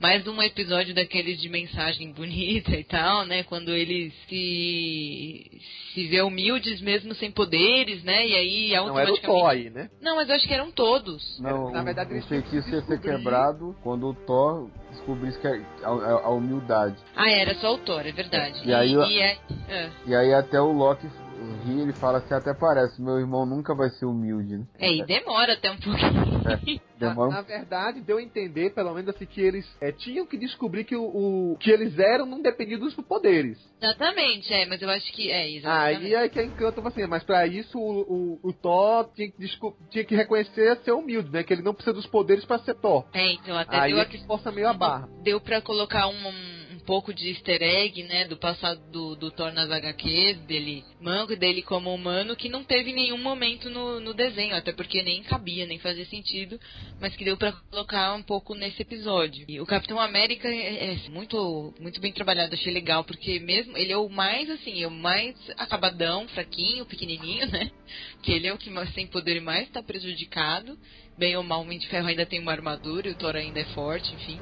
E ele é o que mais tá lá lutando, pulando de um lado pro outro e quase se mata. E eu achei isso bem legal de mostrar a essência do personagem que a gente também não vê, né? Porque a gente não viu aquela história pré-Capitão América, que também é uma coisa bem mostrada no filme do Capitão América. E eu achei que ficou bem condizente. O do Homem de Ferro achei que ver aquela furadinha dele não conseguir entender a máquina, porque isso não, tem, não é poder, enfim. Mas foi legal também. É, acharam que tava com extremos ali, mas não tava. É, foi uma coisa meio que extrema mesmo. Ia ser engraçado se o episódio fosse maior, mostrar o, o Homem de Ferro tentando fazer café na cafeteira e não conseguindo, não conseguindo ligar, né? Já que ele não conseguia entender as máquinas.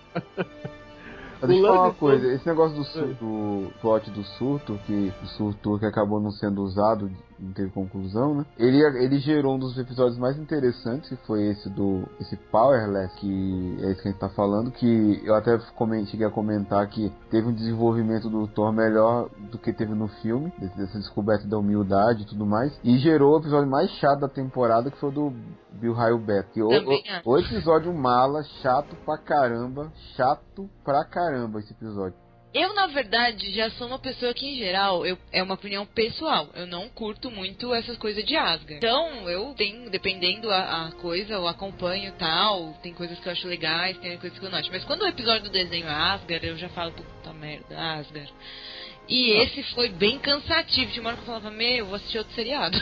Você já tem uma, um- um- uma predisposição a não gostar de Asgard. E os caras apresentam um episódio chato pra caramba desse. hum, Até quem É, gosta, quase- até quem gosta, até quem gosta desgosta dessa merda. É, o, o próprio Bill Raio Beta ficou esquisitão, né? Pelo menos assim, a, a visão que eu tinha dele era um pouco diferente. Ainda tem a, a Sif indo pros lados da zoofilia ainda, tá louco.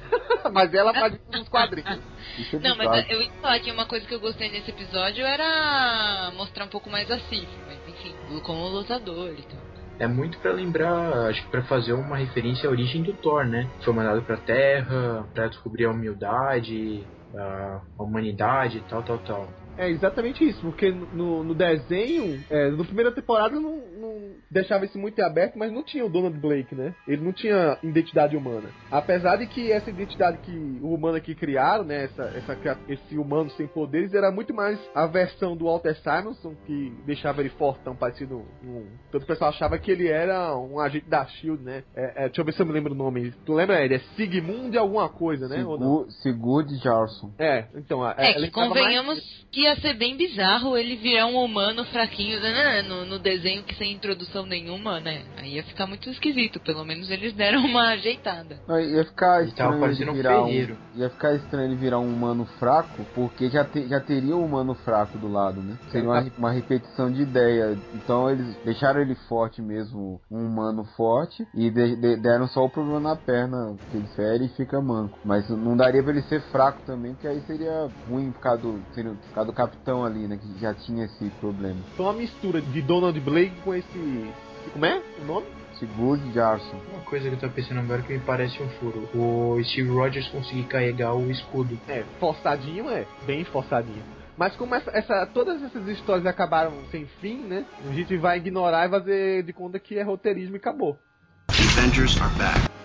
Bem no começo, quarto episódio, a gente é introduzido aos Krees. Na verdade, eles já estão desde a outra temporada, porque foi lá que surgiu o Capitão Marvel, né? Mas ele volta, dessa vez, com o Ronan, tem todo o envolvimento com a espada, e só que ele acaba sendo derrotado, né? Entra em jogo aí o, o Capitão América infiltrado, que acabou promovendo é, que o, o Ronan fosse atacado pra valer, né? Isso foi a primeira vez que ele se integra em público. Mas a trama da, dos Chris só vai se desenvolver nos, no antepenúltimo e no penúltimo episódio, que inclusive chama-se Operação Tempestade Galáctica, que foi um clássico dos quadrinhos na década de 90. E o último episódio é, é Viva, Cri ou Morra. Eu não sei se isso virou um arco se tem o nome de episódio, mas eu gostei bastante dessa temporada que ela tem nomes de histórias dos quadrinhos em si. A trama é, é- é completamente alheia ao que já foi visto em qualquer história de da relacionada aos Kree. É completamente nova, né? Criaram apenas uma invasão dos Kree que invadir a Terra para usar como um posto avançado de guerra, né? É, isso acho que Isso não é, vem é da uma Guerra Cris esfarrapada.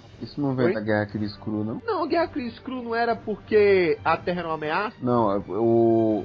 isso que- Se eu me lembro bem, é, eu não sei agora se. Eu tô confundindo, não sei se agora se é a Guerra Cris Cru ou se é a Operação Tempestade de Galáxia. Não, a, a Operação Tempestade Galáctica não é a guerra do.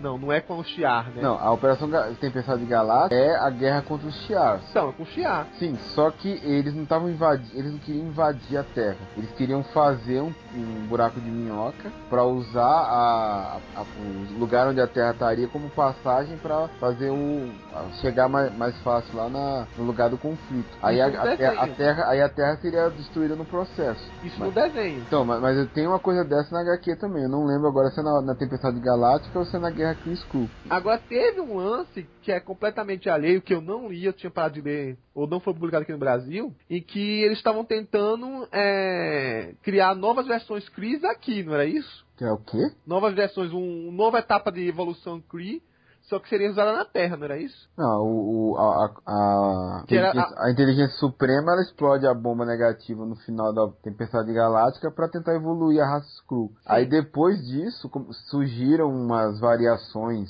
de Cris que não duraram muito tempo, mas eu não sei se eram na, na Terra não, que acho que não chegou a sair no Brasil isso. Foi É. naquela época bizarra do que os Vingadores mal eram publicados aqui, que teve coisa que não saiu, como aquele The Crossing e tudo mais. Então teve esse lance dos Cris, estava no meio dessas coisas que não foram, não foram publicadas aqui. Kree, acho que, comparado Skrull, eu acho que é o que a gente menos compreende, tanto porque muita coisa foi cortada aqui. Mas, assim, eles facilitaram bastante os dois últimos episódios, né? O- esses dois episódios. Em que essa justificativa de, de usar a Terra para destruída no caminho, que para eles podiam ter sido criado mesmo assim, mas o lance todo é o Marvel é, tentando impedir, né? E mudando de lado, é que torna a história mais é, é, é, é, simples e agradável de se ler. Não sei se para quem releu a Guerra Kree Skrull, ela é um pouco mais cansativa e não tão clara. É tanto que o pessoal fica lamentando que a guerra em si, né, entre as duas raças, Verdade, verdade seja dita, eu acho os Chris meio chato. Eu acho que uma, uma coisa interessante desse, desse episódio duplo foi, foi o Coveiro acreditando que o Pantera Negra tinha morrido. Só- ah, eu fiquei triste, cara. Eu também acreditei, cara. Fiquei mó emocionado. Eu, eu, Eu- aí o personagem eu me emocionei com o final. É um É bosta, o último né? episódio, o final dos desenhos. Falei, pronto, eles vão matar o cara mesmo. Então. Diogo Os falou aí, quadrinhos né? é um bosta, mas eu, eu, eu gostei do personagem no, no- Eu acho que a única versão de todos do Pantera na, na vida, até agora que eu gostei, foi esse de desenho. Diogo falou, Não, e Diogo é- falou aí, ninguém morre nesse negócio. Ah, mas gente, era o último. A gente sabia que o desenho ia acabar. O, o, o Pantera não era assim um personagem extremamente importante e carismático. Falei, pronto, vamos escolher ele pra matar. O coitado vai morrer num sacrifício. E eu acreditei também, eu falei, olha que lindo e tal. O e aí ele é voltou, daquela- eu, ai que ódio. O Ed é daquela turma que achava que ele ia resolver no final tudo numa chave de braço. Não, eu sa- sabia que ele ia sobreviver de alguma forma, né? E tanto que sobreviveu mesmo. Eu acho, sei lá, eu achei que tava, já ia acabar mesmo tudo e Eu também. uma morte. Ia ser melhor, inclusive, se eles tivessem feito isso. Vocês são pessoas ingênuas. Ah, eu, uma pessoa- eu tenho esperança, é, exatamente. Eu só achei que assim, a resolução talvez porque nesses últimos episódios eles já sabiam que encerrar tudo, é, sabe, não teve um, um ritmo muito bom nesse final, não ficou tão emocionante quanto da, o final da última temporada. Ficou uma resolução muito fácil, né, uma briga direta com a inteligência suprema, Marvel tomou lugar e causa uma anistia e acabou. E o Ronan nessa parada toda ficou aonde? Sabe o que eu não gostei mesmo do, do final da, da série? Eu vou até aproveitar e puxar, porque a gente já, já vai pro último episódio, né? É, teve uma temporada, um, pegar o 24 horas, por exemplo, toda temporada tinha uma crise e durava 24 horas, né? A sexta temporada do 24 horas, que é uma das mais criticadas, a crise se resolveu, sei lá, um, um- umas 5 horas antes. E aí inventaram uma outra crise, sabe, no mesmo dia. Foi mais ou menos isso que aconteceu aqui. Na temporada anterior, foi tudo meio que se desenvolvendo pro, pra grande trama lá do Loki e terminou com o episódio triplo em Asgard. E acabou a temporada. Aqui, o, teve várias tramas que ao longo da, da, da temporada e eles não encerraram com, sabe, um- uma grande batalha de surto, talvez pra não, não repetir Asgard de novo no final da temporada. Aí não teve a guerra civil também. E acabou que eles, eles tiveram a guerra Kree, que não foi tão legal assim. A invasão secreta foi mais bacana. E teve um apêndicezinho do Galactus que foi citado brevemente lá atrás. Não teve muito desenvolvimento do Galactus ao longo da, da série. E ele meio que aparece quase que do nada no, no último episódio, assim, só pra ter uma, uma grande batalha com todo mundo. pega no susto, né? E é totalmente, é totalmente desnecessário, porque dá a entender que eles querem apenas juntar todos os, é, todos os personagens que já teve até então pra resolver a história. A trama final, esse, episódio, né? Esse arco dos acabou parecendo, sabe o que? É, é um episódio comum de, de desenho de heróis, sabe? Bala pra tudo quanto é lado, lado inimigo é esse, esse é esse, a gente conseguiu destruir o vilão e tá- acabou. Coisa que é, esse desenho dos Vingadores tentava evitar, né? Ele tentava ser um, um direcionamento à parte, fugindo dessa trama de é, surge o vilão ou derrota o vilão, salvei o dia. Mas vocês estão falando do último episódio, é, era exatamente sobre o último episódio que eu tava falando antes, e eu gostei, porque por causa. Era, na verdade, a gente tá- eu falei antes, mas a- o que eu tava falando era sobre o último episódio, quando tava falando dos Novos Vingadores. Eles juntarem todos os super-heróis, meio que numa finalização, agora sabendo que era o último episódio mesmo, e ficar essa coisa meio que simbólica de todos ajudarem a salvar o planeta e que os Vingadores são todos aqueles heróis. Eu achei que ficou super bacana pra um final, já que sabiam que o desenho ia ser cancelado e tal. Não, não dava pra ser épico, não dava pra ter abertura pra próxima temporada, porque não, vai ter. Então foi bonito, eu achei que ficou bonito. Eu até gosto do, do último episódio, eu achei bacana. Ah, o Galactus, inclusive, tava muito legal. O fato do Galactus não falar, ele, sabe, totalmente diferente. Eu vim aqui comer e não quero papo com garçom, sabe? então eu gostei do Galactus, como ele foi desenvolvido, como ele foi explorado. O que eu achei esquisito foi que não foi uma crescente da, da trama, sabe? É, foi um episódio meio perdido. Porque assim, ah, é, tá tendo aquela, aquele crescente, tipo, não foi co- como, por exemplo, assim, é ruim, mas vamos pegar o exemplo. No Heróis Renascem, que o Galactus ele vem sendo citado, vem tendo pistas e tal, um arauto aparece aqui, um arauto aparece ali e tal. E então tem uma mega batalha ruim, mas, mas, mas é o crescente, sabe? Sim, E- sim, sim. E nesse, ne- nesse episódio o Galactus ele é citado. Eu tinha até esquecido Tanto do que eles nem sabem quem ele é, É, eles vão lá então. in- investigar, daí eles Pega no susto. Eu tinha até esquecido do Galactus, pra falar a verdade, porque isso- era tanta trama, tanta coisa. Isso foi uma coisa ruim, mas eu acho que isso é um reflexo do cancelamento do desenho, porque É, né? eles deviam estar querendo desenvolver alguma coisa, até mesmo a Guerra Chris Crew, enfim.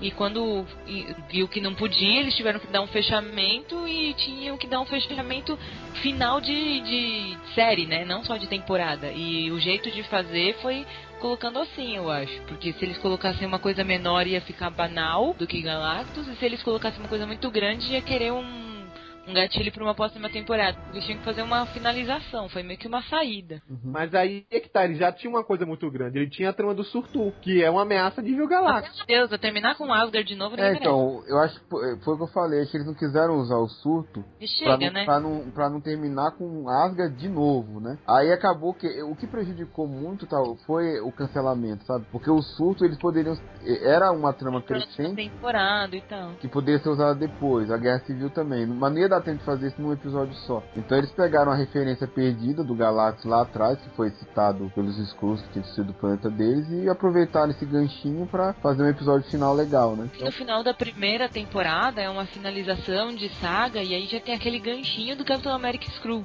Uhum. Então é aquela, aquele final de série que a gente tá de temporada, no caso, que a gente tá acostumado, né? Tipo Dexter, Uhum. ou quando tinha Lost, que dava aquele gostinho de e agora o que que vem, né? E eles não podiam fazer isso, porque não tinha outra série. Então eles tinham que dar um final meio que meia boca pra não ter gancho pra próxima temporada, O né? final, o final final mesmo, me lembra um pouco até o final da Liga da Justiça, né? Que no, no final da Liga eles têm um, um uma mega batalha com o Darkseid lá, que tá invadindo a Terra. E aí no final lá eles, eles são obrigados a. eles- todo mundo se une, né? Contra o Darkseid, inclusive os vilões. E aí na, na última cena o, o Batman dá um, um tempo pros vilões fugirem, que era o prêmio que, ele ia- que eles iam dar por eles terem ajudado, né? Mas eles iam atrás dos vilões. E aí termina com todo mundo junto, é, meio que descendo as escadas, todo mundo correndo junto assim, dando aquela coisa assim, ó, tá acabando aqui, mas eles ainda estão unidos, né? Que é o final dos Vingadores também, né? No final, a última cena é todo mundo junto ali, né? A galera unida, mostrando assim, ó, tá acabando o desenho, mas a equipe não acabou, a equipe continua, né? Avengers Assemble, né? Então o nome do, do episódio o nome da série vindoura aí, né? Só que, é, é, é, do jeito que foi colocado, ela tá tão perdida esse final, pra você ter uma ideia, é, praticamente o que o Kang tava dizendo que ia ser o futuro que eles queriam evitar foram três, né? Foi o do Stark, foi o, o, o, o futuro do- dos alienígenas invadindo a Terra, né? Do Capitão América, e foi a decisão que o Capitão América tinha que, tinha que tomar agora com. Nesse último episódio, ou seja, Capitão América, o Capitão América tá com muito peso nos ombros, né? Coitado. Pois é, coitado, né? E várias coisas ele era culpado, né? Não importava que ele, se ele resolvesse num episódio, ah, não, mas agora é sua decisão, Capitão América. É você que causa esse futuro. Opa, agora de novo. Sei lá, ficou. Assim, o desenho é excelente, muito bom. Tirando uns dois episódios aí que o te citou aí, que é meia boquinha, é, é, é bacana, mas o finalzinho, sabe, é, é o finalzinho típico de, de a pessoa fazer sem gosto porque sabe que não vai continuar. Provavelmente é, é isso mesmo que, Cam- que aconteceu, né? Ah, Como a Cami falou aí, o- cancelaram o trabalho dos caras, né? Vamos só dar pôr uma batalha que dá um gostinho pros fãs e, e vamos colocar as nossas coisas na caixa e ir embora. né? Ah, o, o da guerra Kree, do, da batalha Kree lá, eu achei interessante que fizeram referência a Shi'ar, ah, o Império Shi'ar, X-Men e tal, mas não era nada muito mais do que o esperado, e eu acho que se eles tivessem feito algo do tipo o Galactus seguindo eles da outra dimensão para a Terra, da outra dimensão, não, do outro planeta para a Terra, ficaria até certo ponto melhor explicado a aparição do Galactus e o desenrolar disso até o final da série. Mas vem cá, que referência é essa X-Men que eu não lembro? O, a, a inteligência suprema lá fala do Império Shi'ar. Ah, não lembrei não, vê não. Foi mesmo? Eu não lembro. Tá aí. Uma das poucas coisas que eu entendi, mas enfim. Entendi, mas uma das poucas referências que eu peguei. É, Dá, dá a entender que, assim, inclusive isso tá acontecendo na Marvel Studios, né? Eles estavam caminhando o desenho pra ir cada vez mais pro espaço. E o desenho foi pro espaço mesmo, tudo. É, acabou indo, né? Coitado. That's not gonna happen.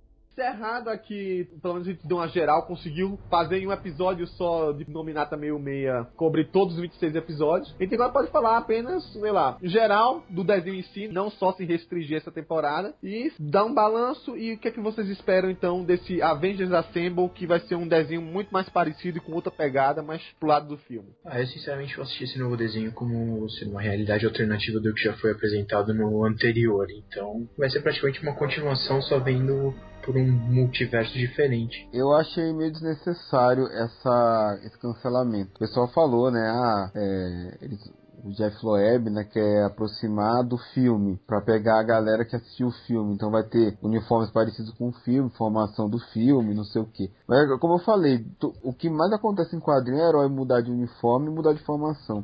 Se fizesse uma terceira temporada com a formação do filme, mudasse os uniformes ou uma coisa assim, você ia seguir o que já foi feito aqui, né, e pegaria a onda da, da galera do, do filme, que, que, virou fã pelo filme. Como a, a Liga fez, né, a Liga é um bom, um, um melhor exemplo aí de filme de desenho de super-herói, né, de universo integrado em animação, que ele tinha a Liga com os sete membros, né, e quando foi virar a Liga Sem Limites, virar um novo desenho, ele continuou, né, ele seguiu em frente. Talvez pelas críticas, né, o Jeff Loeb falou que vai ser meio com continuação, né, mas você vai saber mesmo quando assistir. Normalmente, uma iniciativa que já começa meio caça-níquel assim, eu vou ver com o pé um pouco atrás, né, mas eu torço para que seja bom, né, porque queremos histórias boas, né, vamos, vamos tentar manter a esperança aí. Sobre e... o desenho, sobre o desenho em si que a gente assistiu, gostei bastante. A segunda tempo, a, a, primeira temporada, talvez pela novidade, teve uns lances mais épicos e tal. A segunda parece que demorou um pouco assim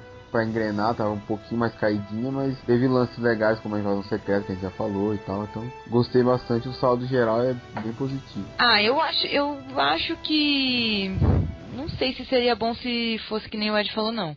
Eu sinceramente acho que é melhor se eles querem fazer um negócio com o universo do filme, começar um negócio de novo mesmo, mesmo que eles digam que vai ser uma espécie de continuação, mas falar, ó, isso aqui é outro desenho, do que eles pegarem e mudarem tudo completamente, ou mudar do nada os uniformes, a formação, sei lá, eu acho que ia forçar um pouco uma coisa que, por bem ou por mal, se teve que ser cancelada porque foi uma decisão superior, ela finalizou, foram duas temporadas ótimas, muito boas. Então, assim, se continuasse e quisessem transformar depois, talvez virasse uma grande merda, né? E, e, talvez perdesse todo esse brilho que tem desse desenho que foi muito bom. Então, por um lado, eu acho que era melhor não continuar mesmo. Se eles quiserem, se eles querem fazer essa outra coisa, então façam outra coisa, assim, pra deixar fechado esse desenho que foi bom, que é um desenho que eu falo e falo do que gostei do começo ao fim, compro os DVDs e tal. E cancelar é ruim, muito triste por um lado, claro, porque tava muito bom, tava muito bem escrito, né? O Yoshi tava detonando, assim, tava fazendo uns plots é, totalmente entrelaçados, o desenvolvimento dos personagens estava muito bom, o humor muito bom. Então, assim, quase nada de, de, de ruim, de, de pecável nesse, nesse desenho. Então tinha episódios sensacionais, ele tinha uma pegada de série mesmo, de a gente assistia e tinha vontade de assistir o próximo, não era um desenho assim que eu sinceramente, por exemplo, não gostei do do Aranha, que eu assistia só quando não tinha nada mesmo para ver pra, enquanto tava jantando. E Vingadores não, Vingadores saiu o episódio, opa, tem que assistir Vingadores, saiu, tal. Então de uma outra pegada. Mas por outro lado, é até interessante eles quererem fazer um negócio meio que no mesmo universo. Se eles fizerem bem feito, que eu sou esperançosa, como o Ed já falou, vou assistir com uma certa esperança, vamos ver, vai, vai ser legal, porque de uma certa forma é interessante a gente começar a ver interações entre esses universos de coisa que a gente está vendo porque às vezes fica cansativo a gente ver um universo em cada lugar, né? Às vezes já, eu já não lembro o que, que eu li na HQ, que eu vi no filme, que eu vi no desenho. Mas vamos ver, eu tô esperançosa. É, uma, é triste eles terem cancelado um desenho que tinha tanto potencial, mas que pelo menos se fechou em duas temporadas muito boas e que valeram a pena. Só uma coisa, o, o Yost, ele escreve, ele é o principal, mas cada episódio tem roteiristas à parte, entendeu? Ah, sim, Alguns todos é então muito. Yost, mas assim, tem uma equipe de roteiristas aí para cada um deles. Ele é só o diretor principal. Mas o que mais. É, é, essa questão do Loeb, eu acompanhei pelas notícias pela San Diego.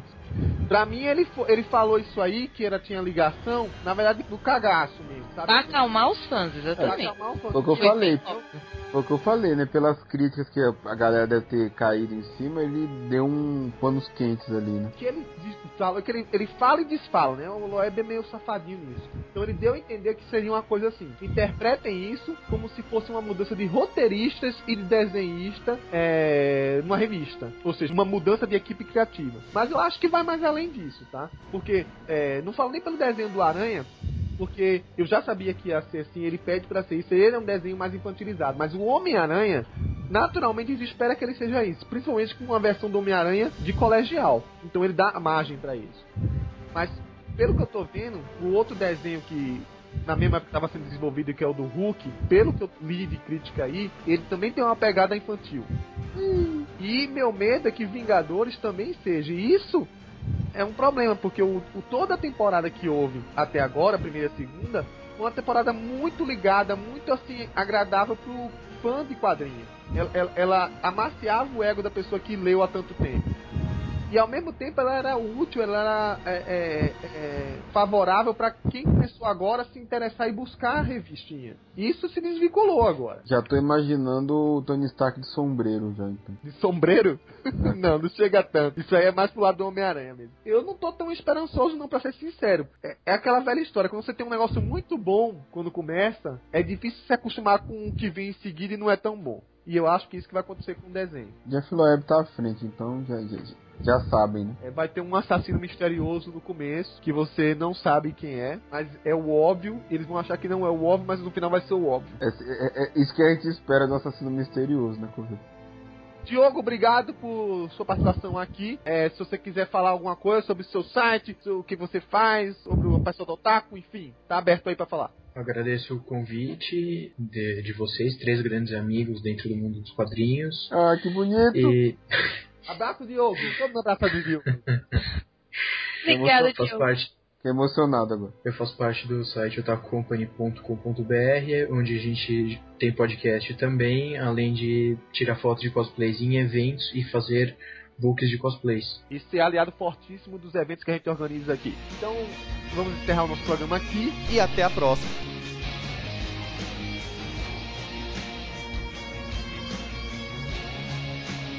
Avengers, Earth is in your hands.